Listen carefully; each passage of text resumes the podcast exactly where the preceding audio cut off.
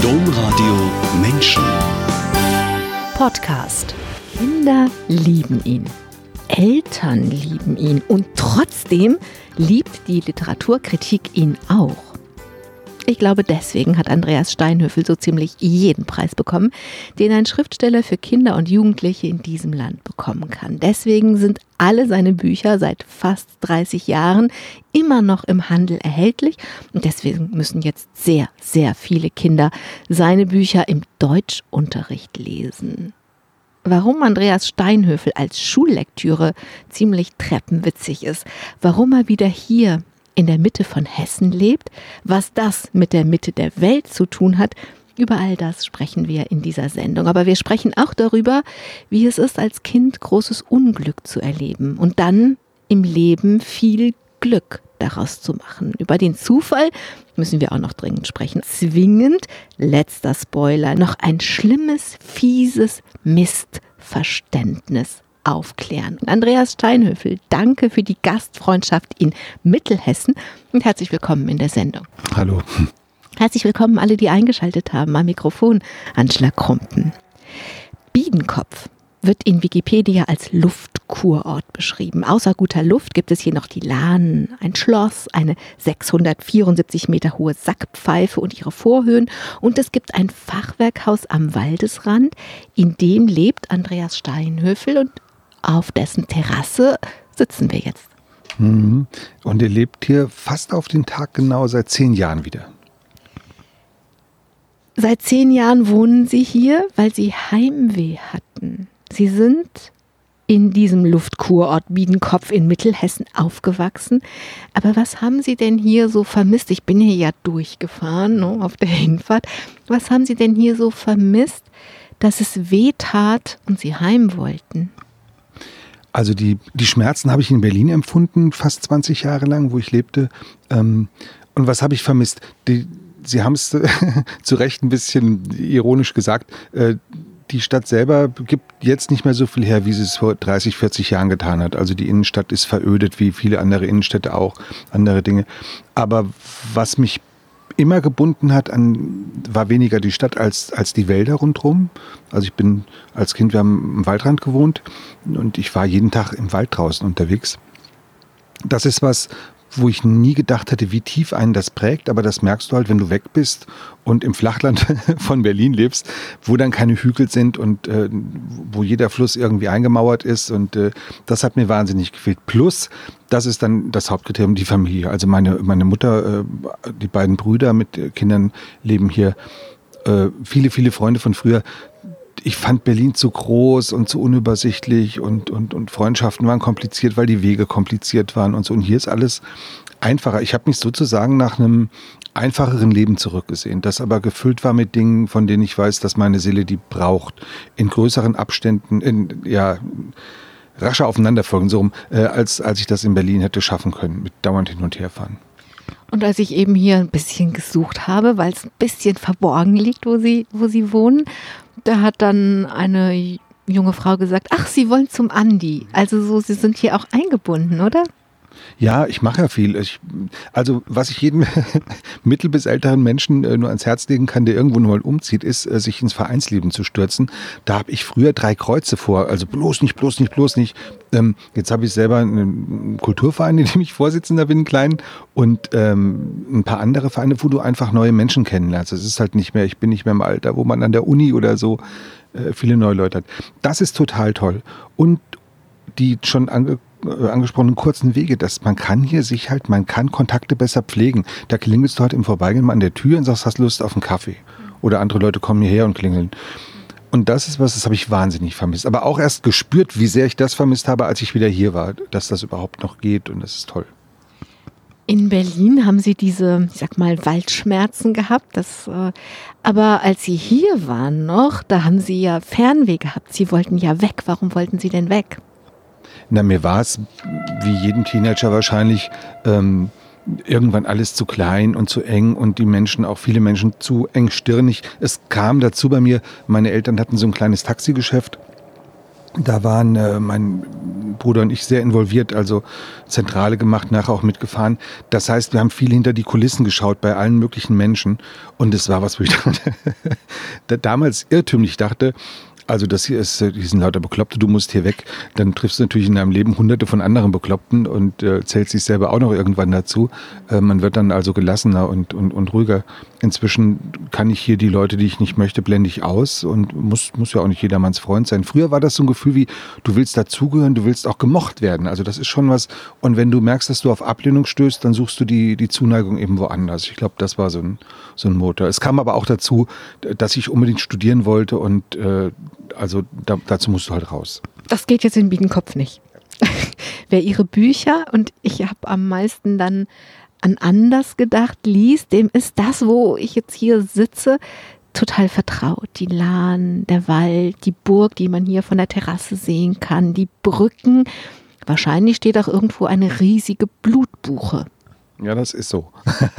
das, äh, der Vorteil, wenn man, wenn man den Heimatort als, als Blaupause nimmt für, für seine Bücher, für viele der Bücher ist, das ist einfach eine Frage der Bequemlichkeit.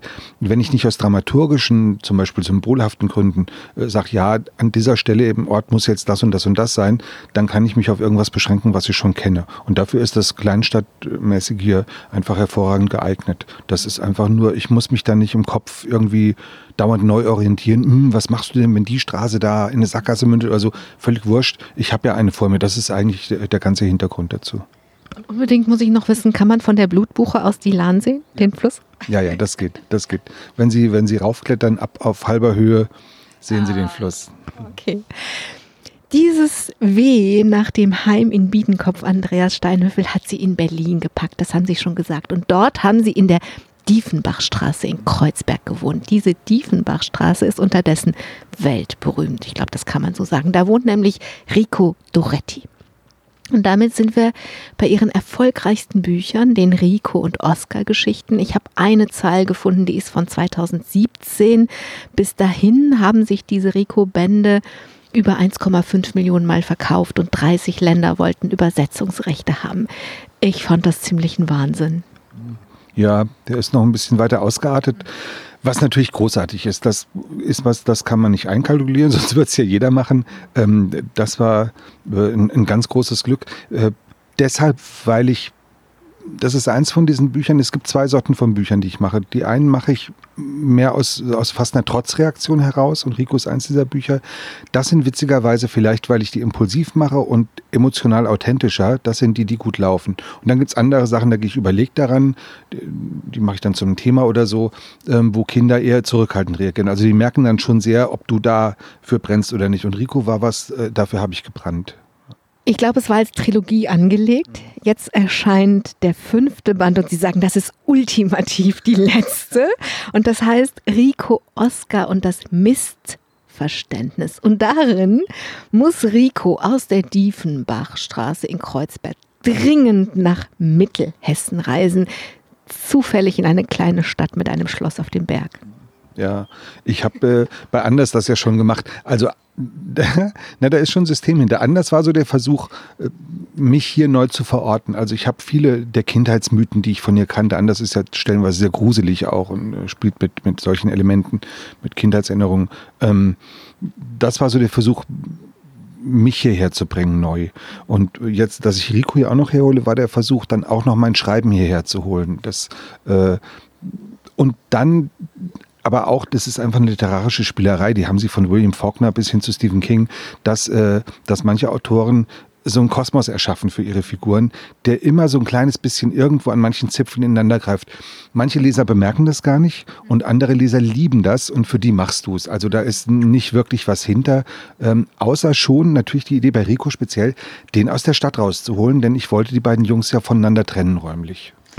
Ja, das müssen sie auch zu den beiden Jungs. Also ganz viele Menschen kennen es, aber viele auch nicht. Und um das kurz vorzustellen, Rico und Oskar sind Freunde. Rico ist sehr selbstbewusst und sagt selbst, selbstbewusst von sich, dass er tief begabt ist. Oskar ist dafür hochbegabt, weiß fast alles und hat vor noch mehr Dingen Angst. Und die zwei haben ja jetzt schon vier Abenteuer erlebt. Das sind auch immer so Detektivgeschichten. Und da gab es jede Menge Herzgebreche, Diebstahl, Steine und vom Himmel hoch. Und jetzt kommen sie in das Alter, wo nicht mehr nur die Erwachsenen Herzgebreche haben, sondern sie selber auch. Sie sind so jetzt gerade noch Kinder, oder? Ja, das war das war das, wo es dann drauf hinauslief. Also was Sie schon erwähnten, es sollten mal drei Bände werden, Schrägstrich vielleicht auch vier, es waren dann drei. Ähm, dann kam aber hinzu, dass ich für die Sendung mit der Maus ähm, eine Reihe aufgebaut habe mit Rico Oscar, wo die sechs neue Freunde haben auf einem Spielplatz. Das ist so ein fünf Freunde, in dem Fall sechs Freunde Prinzip. Mm, und man konnte innerhalb des Rahmens der Maus die Vorgeschichte nicht erzählen. Das hat mich total genervt, dass diese Figuren sozusagen aus dem Nichts da sind. Ich hatte aber für jeden eine Hintergrundgeschichte. Und da habe ich dann den Verlag gefragt, soll ich nicht nochmal eine, eine selbstständige Geschichte machen, wo die, wo ich sozusagen die Entstehung dieser Gang äh, und dann beim Verlag waren die natürlich begeistert. Ähm, aber dann war es so, dann war ich mit dem Buch fertig und dachte, ja, aber das ist jetzt nur die Hälfte der Figuren, die, die, die, die du so ein bisschen beleuchten konntest. Da muss jetzt noch eins dran. Damit das aber nicht ins, ins Unendliche ausufert und weil ich auch ähm, weil ich es nicht mag, wenn, wenn da eine Kuh gemolken wird, bis sie, bis die Tour zusammenbricht, äh, habe ich geguckt, jetzt ist es eben so, dieses Erwähnte, die verlieben sich oder Rico auf jeden Fall. Ähm, da kommt ein neues Element in die Freundschaft rein. Das heißt, das ist was Neues, was ich erzählen kann. Vorher die Freundschaftsgeschichte war erzählt. Die treffen sich, die lernen sich kennen, gegen viele Widerstände werden sie beste Freunde. Ende der Geschichte. Und die Detektivgeschichten sind nur das Vehikel dafür. Und jetzt habe ich äh, die die Eifersuchtsgeschichte drin und äh, das besagte Missverständnis, weil Oskar glaubt, er wird nicht mehr geliebt. Also so wie ihn gar nicht mehr. Und dann knallt's. Genau, dann knallt es tatsächlich, es kommt die Eifersucht und dann steht im Buch, jetzt war da kein Gesicht mehr. Da war nur noch dieses hasserfüllte grüne Funkeln in seinen Augen, die sich wie Trichter vor mir auftaten und alles verschluckten, jedes Gefühl, alle Worte und Gedanken das ist, das, das ist der Bruch. Ja, genau. Und dann fliegen noch ein paar heftige Schimpfworte. Die habe ich weggelassen. ich werde sie auch nicht zitieren, aber äh, Kinder lieben das. Nein, man muss da ja authentisch bleiben das, äh, oder versuchen dann auf, auf der Kinderebene authentisch zu bleiben. Ähm, die sagen sich nichts politisch Korrektes in dem Moment. Was ich total schön finde, also ich, ich ähm, habe echt viel gelacht bei dem Buch. Meine Familie war schon ganz so, was machst du denn da? Und was ich echt schön finde, ist, die beiden entwickeln sich. Rico zum Beispiel, und das ist ja so, dass ähm, ne, der, das, der ist deswegen ein bisschen tief begabt, weil seine Gedanken so wie in einer Bingo-Trommel durcheinander gehen. Und jetzt, ziemlich sogar am Anfang der Geschichte, fällt da so eine kleine weiße Bingo-Kugel aus seinem Kopf und er fängt sie wieder ein. Und ziemlich schnell sieht er ziemlich klar. Ja, das ist was ich eben schon angerissen habe, du musst dann, wenn du sowas hast, Figuren weiterentwickeln. Sonst, also ich muss das. Ich liebe fünf Freunde Bücher. Also Init Blyton fand ich als Kind total super, wenn ich mal einen in die Finger kriegte. Die konnten, wenn wir das 100 Abenteuer haben und du hast dich ja gar nie gefragt, warum sind die immer gleich alt und wie viel Abenteuer passt in ein Jahr. Es war ewiger Sommer, ewige Ferien, alles gut. Ähm, das selber zu schreiben, ist aber nicht so mein Ding. Oder ich könnte mir sowas vorstellen, ist eine andere Kiste. Aber bei Rico Oscar ging es definitiv nicht. Da muss das, was die Kinder mögen, ist ja tatsächlich, dass sie die Figuren mitempfinden können und die werden jetzt auch, die Leser werden mit älter. Und die äh, können dann solche Entwicklungen vielleicht besser nachfüllen. Deswegen wollte ich das so dezidiert machen. Ja, kann man aber kein Problem, Husten ist ganz normal, kann man, ähm, kann man auch wirklich merken. Und ich will jetzt über das Missverständnis auch gar nicht weiter spoilern und reden, denn jeder und jede kann ja dann selber lesen oder vorgelesen bekommen. Außer dieses eine zu Hause haben sie wirklich echt geguckt, weil ich habe dauernd gelacht. Das kann ich wirklich spoilern. Andreas Steinhöfel, dass ich oder sonst irgendjemand über eines ihrer Bücher lachen kann, war überhaupt nicht vorgesehen. Nach dem Abitur haben sie Englisch und Biologie studiert. Sie wollten Lehrer werden. Und dann haben sie aber auch mal einen sehr frühen, damals geheimen Traum verraten. Sie wären gerne Regisseur geworden und hätten dann gerne einen Oscar bekommen. Und Sean Connery oder Tom Cruise hätten sie auch genommen, hätten ihre Laudatio, äh, hätten, wären, hätten bei der Laudatio geweint. So. Dass sie dann Kinderbuchautor wurden, sagen sie, war Zufall. Deswegen würde ich ein bisschen über den Zufall mit Ihnen gerne sprechen. Und dieser Zufall bestand darin, dass Ihr Bruder Dirk ein Kinderbuch schreiben wollte und vom Carlsen Verlag einen Testauftrag bekommen hatte. Daraufhin haben sie am 13. Oktober 1989 an Frau Heckel geschrieben. Was hat sie so aufgeregt? Ich muss kurz korrigieren. Der, der Bruder Dirk, der sollte das Buch der sollte es illustrieren, ah, okay. nicht, nicht schreiben. Okay. Und gab mir dieses, ähm, dieses Buch, das er zur Probeillustration hatte und, und mit der Bitte, es zu lesen. Und, und was mich daran aufgeregt hat, und das ist dann tatsächlich programmatisch geworden bei mir, war, also ich war ein bisschen fassungslos, das war ja nur Ende 80er, dass da wirklich um, um um diese Zeit immer noch so pädagogisch wertvolle Kinderbücher existierten, die es, ich kann es mal vorwegnehmen, auch heute noch existiert. Also Bücher mit guten Absichten und die aber äh, Kinder als äh, zu instrumentalisierende und zu politisierende und zu, zu irgendwas irrende äh, Menschen sehen. Das heißt, ein Kind mit einem Unterhaltungsbedürfnis, das durfte auf die schlechte, in Anführungszeichen, Literatur ausweichen, also zu den fünf Freunden. Aber wenn es um Literatur literarischen Wert ging, musste der sich verbinden mit, mit einer ja, damit, das was Gutes zu tun fürs Kind und für die Gesellschaft. Das, das ist was, das widerstrebt mir. Ich kann, ich habe kein Problem damit, Kindern Politik nahezubringen oder sie für Themen zu sensibilisieren. Aber ähm, das ist Beiwerk, wenn ich das mache. Ich möchte, dass Menschen sich als Menschen begreifen und Kinder als, als junge Menschen, die, meine Figuren sind alle unsicher, die, die sich da wiederfinden und denen sagen, du guck mal, erstmal geht es darum, wie, was du, was du für ein Wesen bist und was wir Menschen für Wesen sind. Und dann, wenn du da eine Sicherheit erlangt hast, dann kannst du anfangen, die Welt zu verändern. Aber Weltverbesserungsliteratur halte ich für grauenvoll. Und das war damals so ein Buch, so ein Mutmachbuch für Kinder, äh, wo ich dachte, mein Gott, was soll denn das arme Kind am Ende des Buches für einen Mut entwickelt haben? Das ist ja einfach nur gewollt. Das wird behauptet. Da ist keine psychologische Entwicklung in irgendeiner Art und Weise. Und was mich am meisten geärgert hat, war, dass die dummen Eltern des kleinen Mädchens in dem Buch, äh, dass diese Entwicklung Entwicklung wirklich abträglich gewesen wären. Und das hat mich dann zu diesem Brief veranlasst an den Verlag, äh, wo ich gesagt habe, ja, das, ihr könnt doch nicht solche Bücher nicht. Guck mal, ich schreibe euch eine Geschichte und äh, so muss Kinder, ein Kinderbuch aussehen. Sie haben die dann ja mitgeschickt. Ich glaube, ähm, dies sollte Karotten im Weltall heißen. Und daraus ist dann tatsächlich ihr erstes Buch geworden. Das hieß dann aber Dirk und ich. Und in Dirk und ich geht es um ihren Bruder Dirk, sie selbst und das Baby Björn, das im Laufe des Buches dann noch dazukommt. Das war also ich fand es ziemlich abgedreht beim Lesen. Und es ist aber zum Teil natürlich auch ihre Geschichte. Also natürlich ist das kein Zufall mit Dirk und Björn. Nee, das ist ja das, äh, es gibt ja dieses Diktum, schreibe über das, äh, was du kennst, da ist wirklich was dran. Das heißt, du, da bringst du eine Authentizität in Sachen rein, die musst du dir nicht irgendwie künstlich aneignen.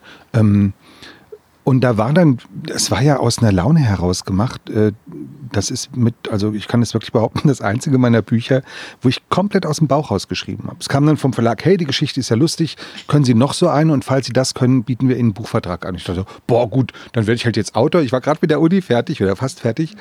Und ähm, das hat sich dann wirklich einfach so ergeben aus dem, was ich hatte. Und es waren lustige Sachen, die uns passiert sind. Allerdings habe ich das schon extrem idealisiert. Da kommen wir später noch zu. Äh, da, was ich nicht gemerkt habe seinerzeit war, dass ich mir auch dann mit diesem Buch eine Bullerbü-Kindheit zurechtgeschrieben habe, die so gar nicht existiert hatte.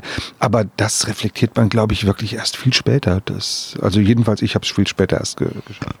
Denn anders als der Vater, in, also der literarische Vater im Buch von Dirk und ich, hatten sie in Wirklichkeit einen sehr brutalen Vater. Ja, der war, ach, ich, ich versuche immer dem ein bisschen gerecht zu werden. Also das war wirklich ein, ein furchtbar jähzorniger und äh, manchmal zu großer Brutalität neigender Mensch. Das war aber auch ein ganz unglücklicher, getriebener Mensch, mit, äh, wo ich heute weiß, der hatte schwere Depressionen, äh, der hat es schwer gehabt, auch gegen meine Mutter, die, die rhetorisch sehr, sehr gut ist und der, da war er nicht gewachsen, dann hat er eben draufgehauen. Das soll nichts entschuldigen, aber man macht sich halt Gedanken darüber, warum war der denn so?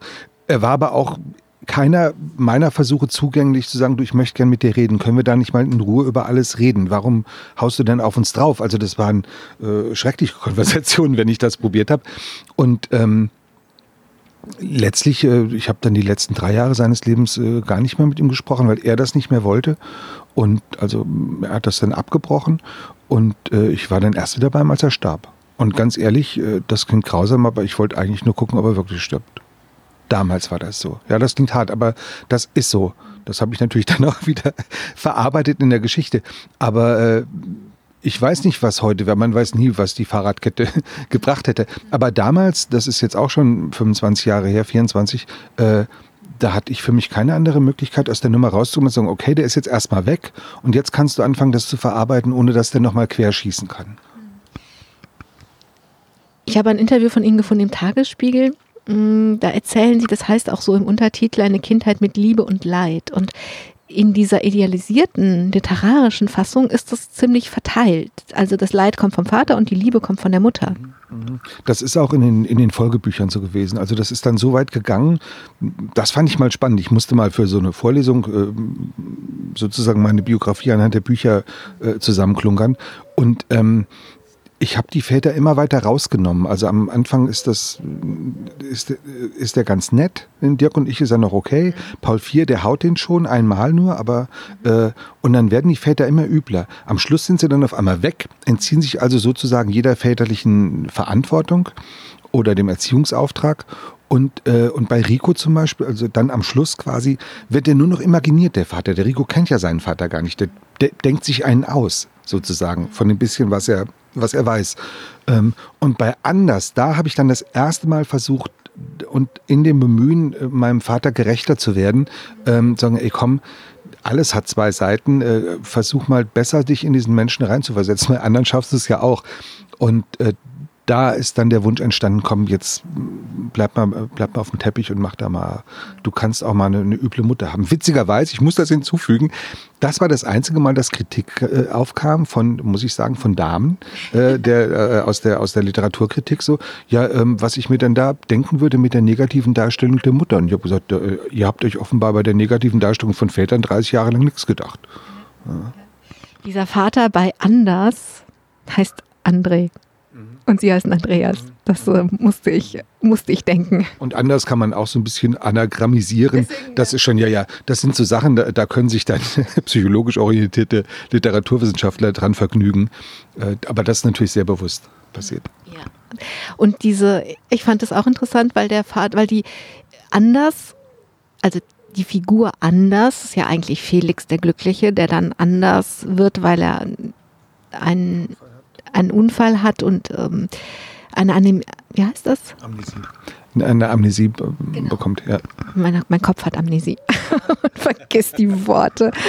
Und ähm, die beiden verbünden sich dann gegen die Mutter, die vorher absolut dominant ist. Also das ist eine Wendung, also ich meine, das ganze Buch anders ist anders als ihre anderen Bücher, aber das ist eben auch anders.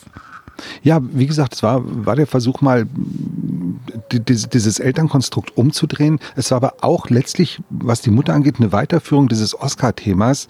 Ähm, es gibt so einen Haufen Kinder, die nenne ich die, ähm, äh, die, äh, jetzt bin ich selber, jetzt hakt sie selber, ähm, die Sturzheimkinder. Ja, so Kinder, die, die, die also bei der Geburt schon mit dem Kopf voraus in so ein Sturzheim geboren werden von überbehütenden Eltern.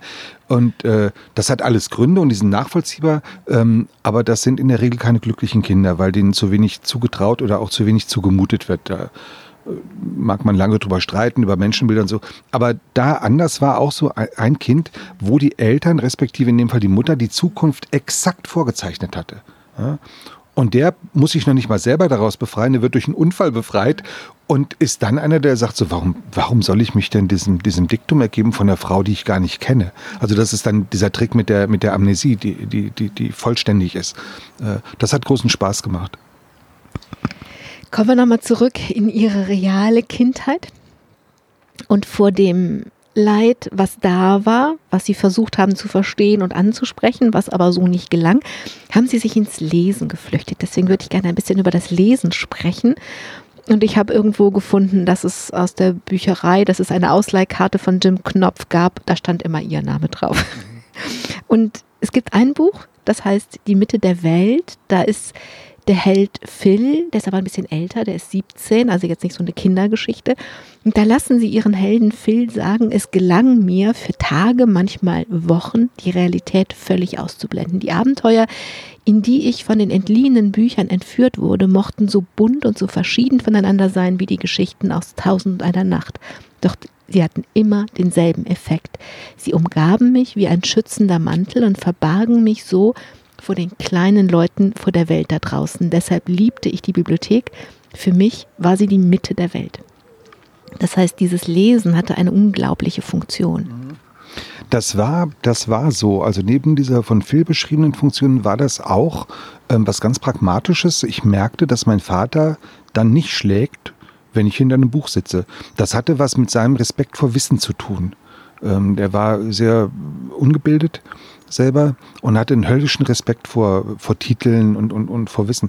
Äh, und wenn das Kind sich dann äh, Bildung angeeignet hat, dann durfte man es nicht auf den Kopf hauen, weil womöglich was rausfällt. Wahrscheinlich hat er so gedacht.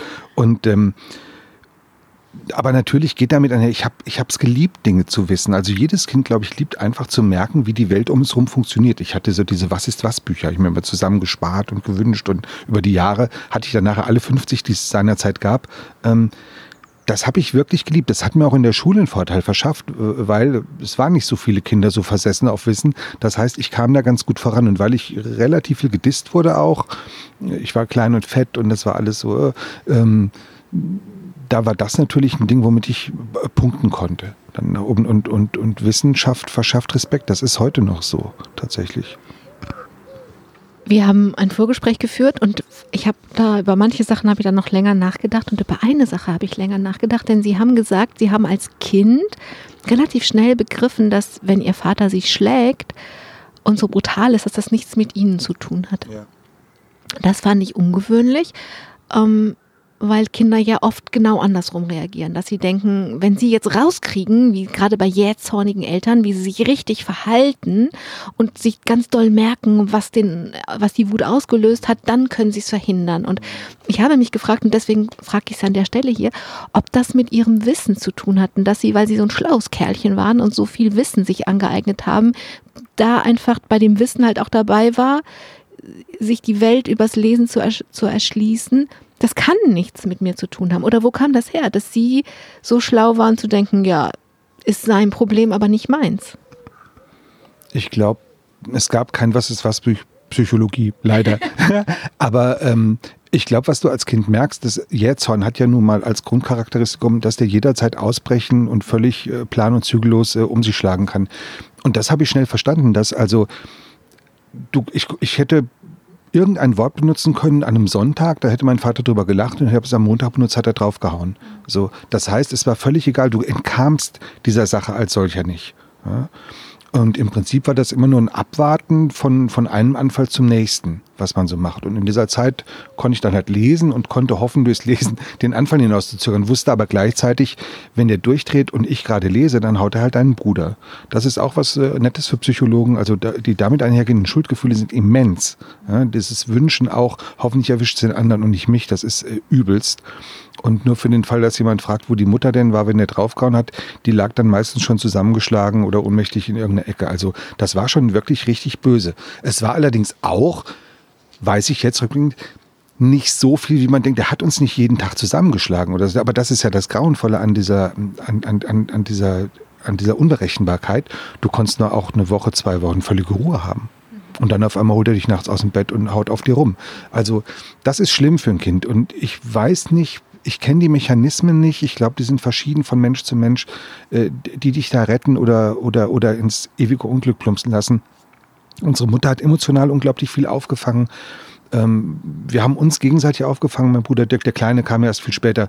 Ähm, ich kann nur hoffen und wünschen, dass eben Menschen, denen es so ergeht, jungen Menschen, dass die diese Stärke finden, dass sie das irgendwie überstehen. Es wird einen immer begleiten und, und es gibt Sachen, da erwischt es einen auch wirklich übelst. Aber im Großen und Ganzen habe ich einfach verdammtes Glück gehabt. Das ist so. Zu dem Glück kommen wir noch. Ich habe eine Frage noch zu dem Lesen, weil ich habe mir kurz vorgestellt, das Kind Andreas hätte in die Bücherei in Biedenkopf gehen können und es hätte Rico, Oskar, Anders und Phil gefunden. Was wäre mit dem Kind oder dem jugendlichen Andreas passiert? Also ich fange mal mit dem Jugendlichen an. Phil ist ja keine Coming-out-Geschichte mit einem schwulen Hauptdarsteller. So, das wollte ich zum Beispiel auch mal komplett anders machen. Ich dachte, das gibt's alles schon jetzt, das ist, läuft nebenher. Der braucht halt Dinge, die ihn als anders charakterisieren. Also mit dem anders habe ich's. Und ähm, da hätte ich mich gefreut, als Jugendlicher zu sehen, äh, boah, guck mal, das ist doch völlig, völlig uninteressant eigentlich, was du da, wie du dich fühlst oder wie du dich sexuell orientierst äh, oder wie du bist. Äh, das ist dann eben so. Diese Selbstverständlichkeit, die hätte ich gemocht. Und bei Rico Oscar. Also die Mitte der Welt zu finden, das wäre gut für den 17-Jährigen gewesen. Auf jeden Fall. Familie hatte ich die schon. Also im Buch ist es ja ambivalent. Das ist natürlich auch die, die Familie, wo er das sucht. Von der aber nachher weggeht, um, wie er sagt, irgendwann wiederkommen zu können. Um den Vater zu finden. Ganz genau, um den Vater zu finden. Und äh, das kommen heute noch, das wird ja auch noch viel gelesen, aber es kommen immer wieder Briefe, die, ja, wo bleibt denn die Fortsetzung und man könnte doch Phil und sein Papa und was weiß ich. Ich habe mir auch eine ausgedacht äh, und äh, die mache ich vielleicht auch noch, aber äh, wird dauern. Und ähm, Rico Oscar, da hätte mir der Humor gefallen. Das ist halt, weil das wirklich mein Humor ist. Ich liebe das, diese, die Welt beim Wort zu nehmen. Ich, ich mag auch Wortspielereien. Das, das kommt auch von ganz alleine. Das ist kein, das ist, ist eben einfach da. Da muss ich mich erfreulicherweise nicht für anstrengen. Und jemand wie Rico, der selbstbewusst seine Defizite nach außen trägt und sagt, ihr könnt mich so nehmen, wie ich bin, oder ihr könnt es lassen, das ist natürlich für jedes Kind eine Wunschvorstellung und die hatte ich als Kind auch. Da habe ich mir sozusagen einen späten Traum erfüllt und ich weiß, die Kiddies lieben am meisten die Stellen in den Rico-Büchern, wo, und das kommt immer vor, ich zelebriere das auch inzwischen, ähm, wahlweise Rico oder Oscar oder beide zusammen gegen einen Erwachsenen antreten, gegen so einen richtig fiesen alten Möpp oder eine Möppin und, ähm, und gewinnen.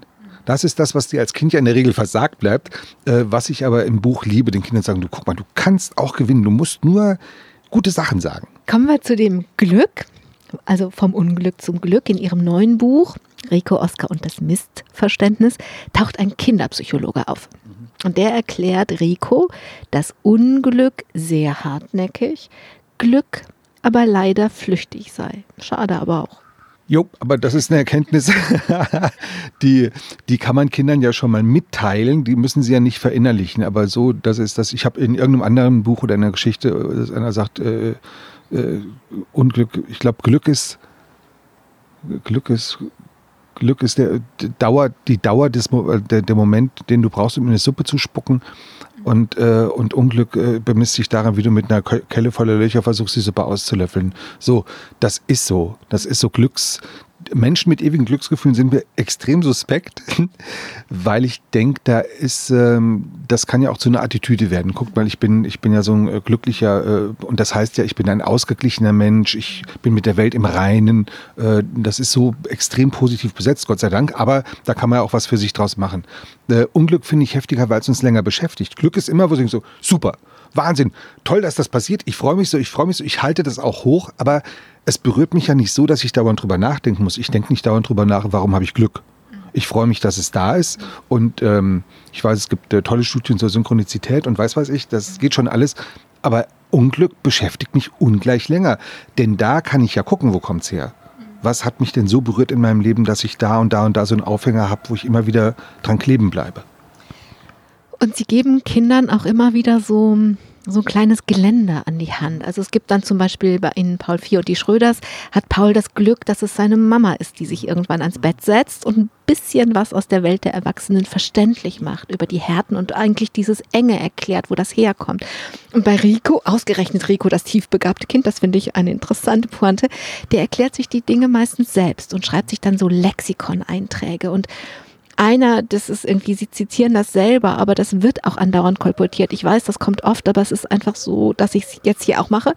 Und denn unter Depressionen notiert Rico, eine Depression ist, wenn all deine Gefühle im Rollstuhl sitzen. Sie haben keine Arme mehr und es ist leider auch gerade niemand zum Schieben da. Womöglich sind auch noch die Reifen platt. Macht sehr müde. Das ist eigentlich Unglück, macht so unglaublich müde.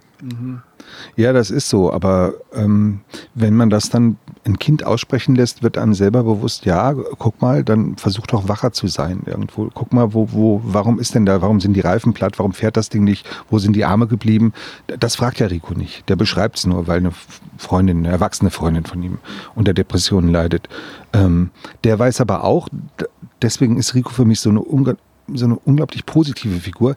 Du musst am Leben teilnehmen, um, um, um diese um vieles von diesem Grauen einfach wegzudrücken. Du, wenn du dich verschließt und das Grau gewinnen lässt, also immer grauer werden lässt, ist nicht gut. Das rafft er schon ziemlich früh.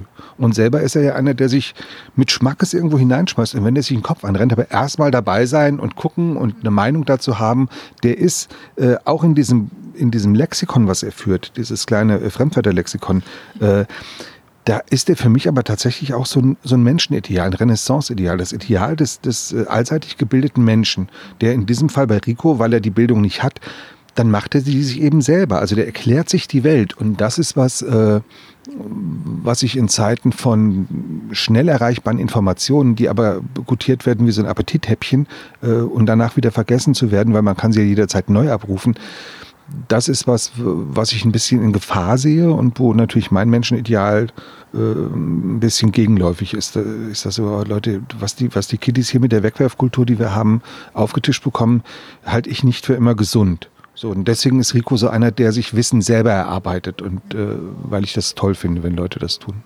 Weil dann genau das ja dieses, die halt, also das, das Leben lebendiger macht, sag ich so, ne? Um, Sie erklären dem Kollegen vom Tagesspiegel, der Sie wohl auch hier besucht hat, sich und ihre Bücher mit ihrem eigenen Kinderunglück so. Da, da sagen sie, das Absurde ist, alles, was mein Leben, meine Bücher ausmacht, liegt in diesem Unglück begründet.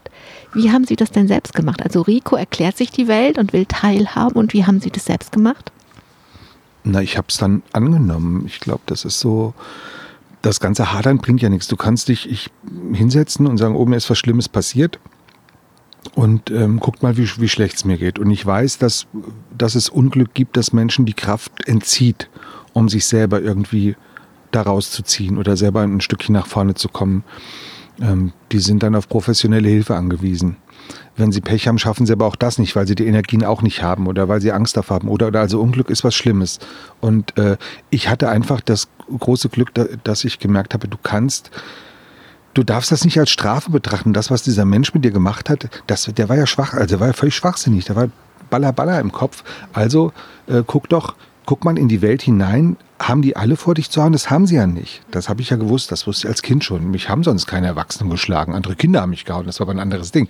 Aber, ähm, und ich glaube, dann ging das dann, dann kommt man aus so einer Nummer besser raus. Aber wenn du, wenn du womöglich Unglück erfährst und bekommst dann noch dazu eingetrichtert oder trichterst dir selber ein, du bist da selber für verantwortlich. Du, also, was sie eben skizzierten, das Kind sagt dann, hm, wenn ich das oder das oder das Verhalten vermeide, dann passiert mir nichts. Da steckt ja schon implizit drin, ich mit meinem Verhalten löse irgendwas aus.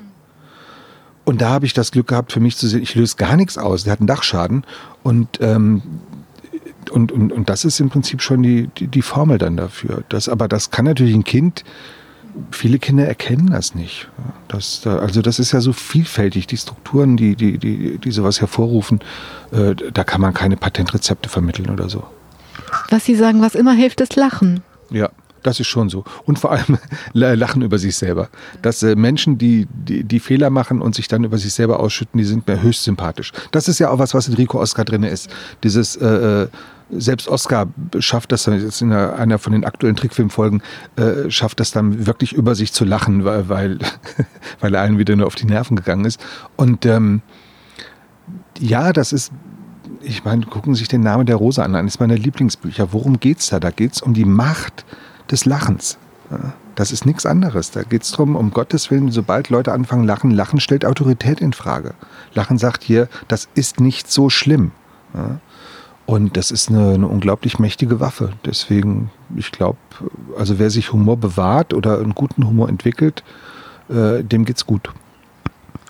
Andreas Steinhöfel, wenn ich Ihre Bücher lese, dann muten Sie Kindern und Jugendlichen ja durchaus in den Büchern Unglück zu. Da gibt es Scheidungskinder, da gibt es Vaterlose, da gibt es Geschlagene, aber am Ende kriegen die Kinder ein Happy End. Das ist, äh, da habe ich bitteres Lehrgeld bezahlt. Also so bitter war es nicht, aber es ist schon Lehrgeld gewesen. Mein drittes Buch, ähm, Trügerische Stille heißt es inzwischen. Das hieß am Anfang glatte Fläche, aber ähm, wurde umbenannt vom Verlag weil sich angeblich der Titel mit dem neuen Titel das besser verkaufte. Und mein Judaslohn war ein DTV-Lexikon damals, weiß ich noch. Aber gut, da ist äh, diese Geschichte hört für den jugendlichen Erzähler, der mit einem Mädchen was erlebt, und ich will es gar nicht spoilern, aber das, die endet sozusagen mitten in der Handlung, die Geschichte. Die, dem geht's nicht gut. Dem geht's nicht gut. Dem Mädchen geht's nicht gut. Der ist völlig überfordert und kann nur beten, dass es irgendwie alles besser wird. Er weiß aber noch nicht wie. Da ist angedeutet, ja, wenn er sich jetzt an seine Eltern wenden würde, dann würde das gehen. So. Aber Kinder hassen dieses Buch, vor allem wenn sie es im Unterricht lesen müssen. Und die hassen das deshalb, weil die weil die mit einem nicht stattfindenden Happy End kommen die einfach nicht klar. Ich habe das damals nicht verstanden. Ich dachte, dann denkt euch doch euer Happy End selber aus oder, oder was ist in einem fehlenden Happy End so schlimm? Aber da habe ich gelernt, Kinder sind damit komplett überfordert, wenn du sagst, die Welt ist schlecht und scheiße und dann stirbst du. Das wollen die nicht hören, das wollen ja schon Erwachsene nicht hören, aber ein Kind erst recht nicht. Und dann dachte ich, gut, dann kriegen die jetzt immer ein Happy End. Muss ja nicht super kitschig sein. Und bei Rico im dritten am Ende, da habe ich richtig, richtig so die, die, äh, alles reingepackt, was ging, weil es mir auch so einen Spaß gemacht hat. Aber das war schon fast ironisierend. Ich sagte, so, jetzt habt ihr euer Happy End. Aber äh, das ist schon was, da, da war ich zu wenig auf Zack. Ich habe mich auch damals beim dritten Buch noch gar nicht drum gekümmert, um Entwicklungspsychologie und all solche Sachen, also um, um kindliches Fühlen und Denken. Das, ja, da war ich selber zu pädagogisch eigentlich. Aber vielleicht oder vielleicht zu wenig nah bei den Kindern, weil die Kinder, die wie sie selber sehen können, das hat mit mir nichts zu tun. Die brauchen vielleicht auch kein Happy End. Vielleicht hätten sie als Kind kein Happy End gebracht, aber die Kinder, die das nicht sehen können, die denken ja, dann ist die ganze Welt so. Ja, aber wie gesagt, also mir hat sich erst nicht erschlossen. Ich, hab, ich war zehn Jahre, da habe ich vom Winde verweht das erste Mal gesehen. Ich habe das geliebt, dass das am Schluss alles, alles in Trümmern ist und es kein Happy End gibt. Ich dachte, andere Leute finden das auch toll. Das ist das, das Plumpe, was, was man dann äh, wirklich hat. Ich hatte das, nicht jeder, aber äh, ich dachte, ja, die, die fühlen und denken so wie du. Ja, und dieses berühmte, der Autor, der Kinderbuchautor äh, äh, weiß ja auch noch, wie Kinder denken und fühlen. Das ist bestimmt auch so, aber es ist halt nicht zu 100 Prozent so. Da habe ich mich wirklich äh, wieder belesen müssen darüber, wie, wie weit man mit Kindern da äh, äh, Spielchen treiben darf oder nicht. Naja, und der Autor, die Autorin, die wissen, wie sie als Kinder waren. Ja, ja. Aber es ist halt eine sehr große Verantwortung. Es gibt Bücher, die, die werden in in, sagen wir, in guter Absicht geschrieben. Also mein Lieblingsbeispiel ist äh, Die Wolke die, äh, von, von Gudrun Pausewang. Ähm, das ist ein fantastisch geschriebenes Buch. Da lasse ich überhaupt nichts drauf kommen.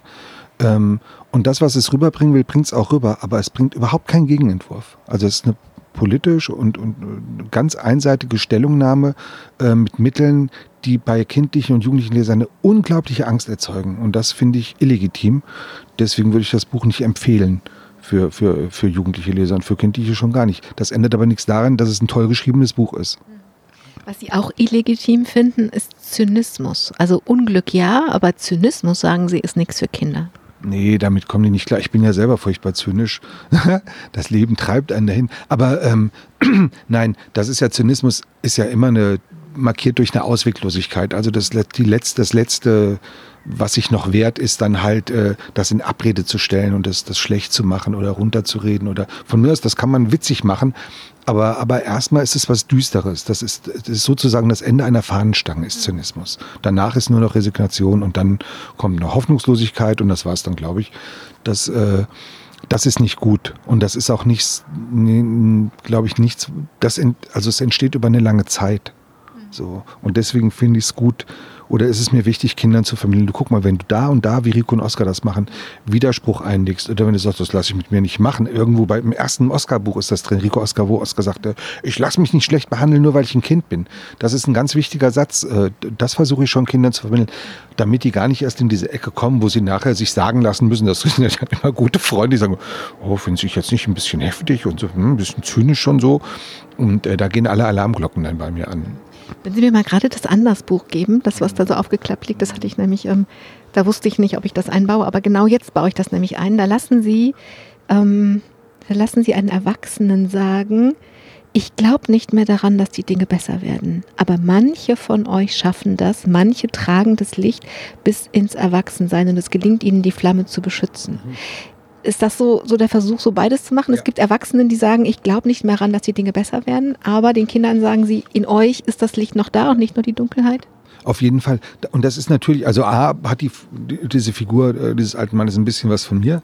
Ähm, aber ähm, da, ich glaube da schon ganz fest dran, dass, also wir sehen das jetzt hier, was weiß ich, Fridays for Future, das ist was, da muss man die Ziele gar nicht teilen, äh, aber man muss sehen, das ist das, was, was, was jugendliche Menschen ausmacht, für was zu brennen und, und, und, und, und sich für was zu begeistern und was in Bewegung zu setzen.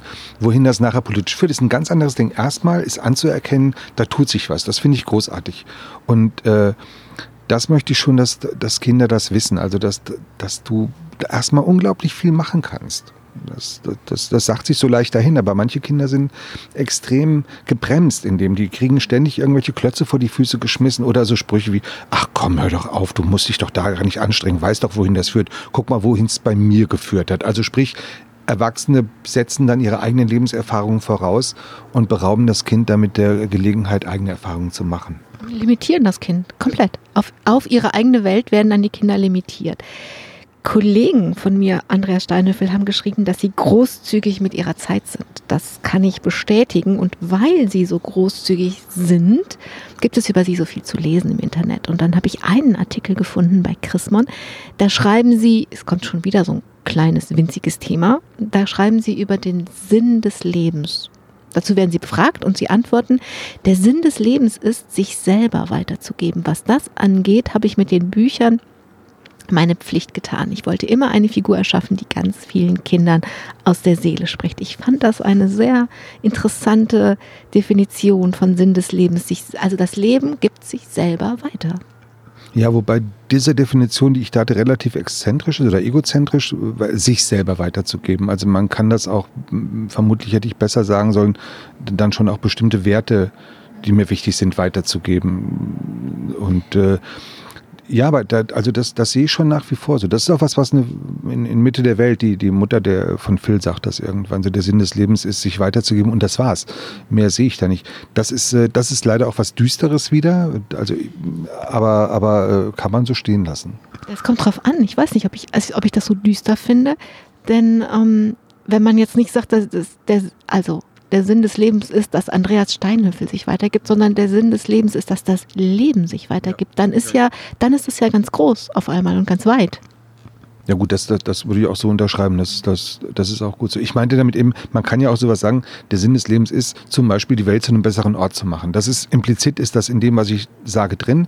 Aber es, es, man könnte so erstmal raushören, so, naja, guck mal, der, der guckt ja auch nur, dass es ihm erstmal gut geht. Andererseits, ähm, das ist, ein, das ist auch was, wo ich sagen würde, ja, aber warum denn auch nicht? Ich bin ja nicht auf der Welt, um mich für andere aufzuopfern. Also da, da bin ich nicht der passende Mensch für. Am Ende sagen sie ja, ich wollte immer eine Figur erschaffen, die ganz vielen Kindern aus der Seele spricht. Dieser, also diese Figur ist, glaube ich, sage ich jetzt einfach Rico. Was genau haben Sie denn mit Rico von sich weitergegeben? Wir haben es schon angerissen. Das ist diese, so eine Unbefangenheit, so ein auf die Welt zugehen, angstfrei auf die Welt zugehen. Ich glaube, im, im Neuen, jetzt im, im, Missverständnis, das ist dieses Gespräch, was er mit dem Psychologen hat, wo er sagt, äh, ich brauche Kinder wie dich, die, die angstfrei mit der, auf die Welt zugehen, ähm, weil egal was die Welt antwortet, das ist ja, das ist ja erstmal nichts Schlimmes, ja, sondern es bringt dich weiter in deiner, in deiner Erkenntnis um, um diese Welt. Und das, äh, da kommt so wahnsinnig viel zurück. Das ist ja jetzt Schullektüre und Gott weiß was. Äh, und da kommen immer und immer und immer wieder kommen neue Leserbriefe, wo aus allen Schulformen, also von, von, der, von der Förderschule bis hin zum Gymnasium, äh, kommt immer dasselbe von Kindern. Da ist aber auf beide Figuren bezogen, da ist endlich mal einer oder sind zwei, die so denken und fühlen wie ich. Und das ist, ein, das ist so das, wo ich total glücklich bin, dass mir das gelungen ist. Ich sage, ja, sowas hätte ich auch gerne gehabt. Also dieses, dieses Wissen darum, du kannst als Kind auch toll sein. So, du bist nicht nur irgendwas, was erwachsen werden muss irgendwann und ab dann wirst du erst richtig toll, sondern du bist als Kind schon völlig ernstzunehmend ein völlig toller Mensch. Irgendwie, was äh, fährt hier ein Traktor rum? Wir sind hier auf dem Land. Was fährt denn hier so im Hintergrund rum? Das könnte unten auf, der, auf dem Sportplatz der Rasenmäher sein. Okay, irgendwas schallt hier nach oben und man kann es nicht sehen, weil rundherum halt Bäume sind. Kinder können toll sein, haben Sie gerade gesagt. Das möchten Sie gerne weitergeben. Mich hat noch was anderes beschäftigt oder auch präziser eigentlich angerührt, denn wenn ich diesen Rico so mitkriege, Oscar auch, nicht nur Rico, dann ist so viel Zuneigung da. Es ist so eine, eine, eine große Hinwendung, Zugeneigtheit zu diesen Kindern. Wo kommt denn diese Zugeneigtheit her? Na, das hat, glaube schon was damit zu tun, dass dass Kinder eben so verletzlich sind. Das heißt, ich habe dann, ich entwickle dann so einen Beschützerinstinkt, den habe ich ja Rico und Oskar gegenüber auch. Äh, den habe ich aber auch bei anderen Kindern, wenn ich die in der Bredouille irgendwo erwische. Das ist so, das ist auch der Grund dafür, warum wir als Erwachsene definitiv nicht damit klarkommen können, wenn einem Kind irgendwas Schreckliches geschieht. Das ist, was ein anders der alte Mann sagt, dieses Licht weitergeben oder in die Zukunft tragen.